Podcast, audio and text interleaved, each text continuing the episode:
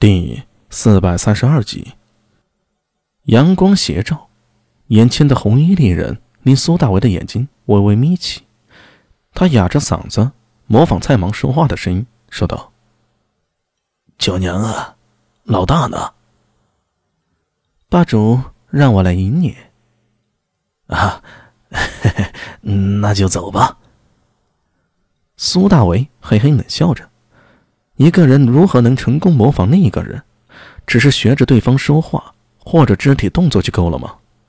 不，真正高明的演员会有一个内在的逻辑，在心里描绘出对方的图像，带入对方的思维模式，这样的一言一行方才符合这个身份，也就是立人设。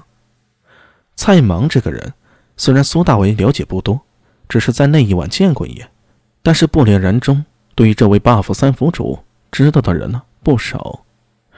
通过大家嘴里的描述，一个蔡芒的轮廓在苏大为心底渐渐形成：高傲、目空一切、细腻如火。除了大府主杨希荣，谁都不放在眼里，自然对这位孙九娘也不会有太好的态度。孙九娘对蔡芒的态度早就习惯了，所以也不以为意。她的一双眼睛落在蔡芒手上的布包上。一双眼珠子滴溜溜转着，这是何物啊？啊，上次偷袭我的鬼，被老夫斩断了尾巴。哎，怎么还不带路？苏大为装作恼怒的瞪向孙九娘，磨磨蹭蹭的，莫非怀疑老夫？啊，不敢。孙九娘嘴里说着不敢，但却像一条。嗅到味道的猎犬围着菜芒审视起来。他一边绕着菜芒上下打量着，一边娇笑道：“ 妾身有几个问题想问一下三佛主。”“哼，有屁快放，老子没时间跟你浪费。”苏大伟冷笑着，一挥衣袖，大步向前走去。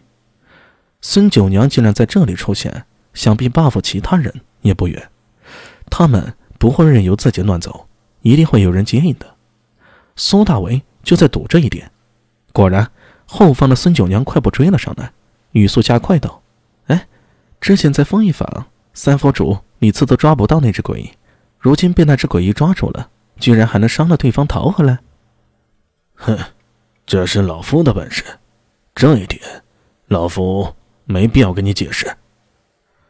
好吧，妾身。”还有最后一个问题。孙九娘一个闪身，插在苏大伟面前，双眼盯着苏大伟的脸道：“之前和 buff 他们提起三府主你的事儿，霸主令妾身以六爻之术测算了一下三府主的安危，但结果你猜怎么着？”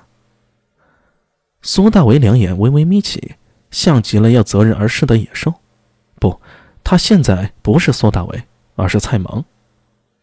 你。想说什么？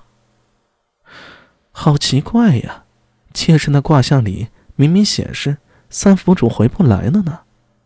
你找死！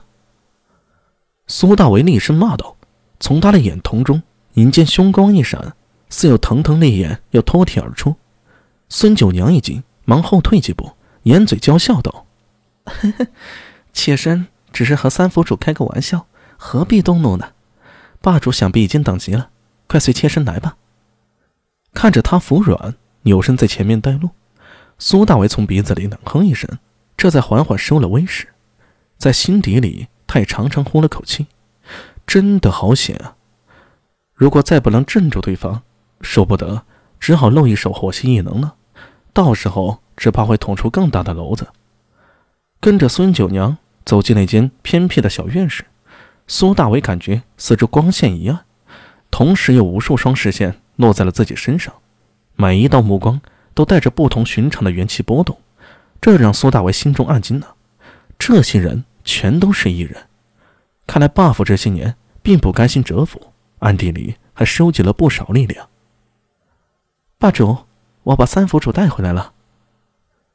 孙九娘走进房间，向端坐在上首的杨新荣欠身道。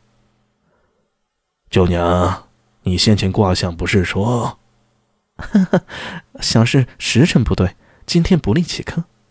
孙九娘掩嘴娇笑几声，自觉地站在一边，把身后的苏大伟给露了出来。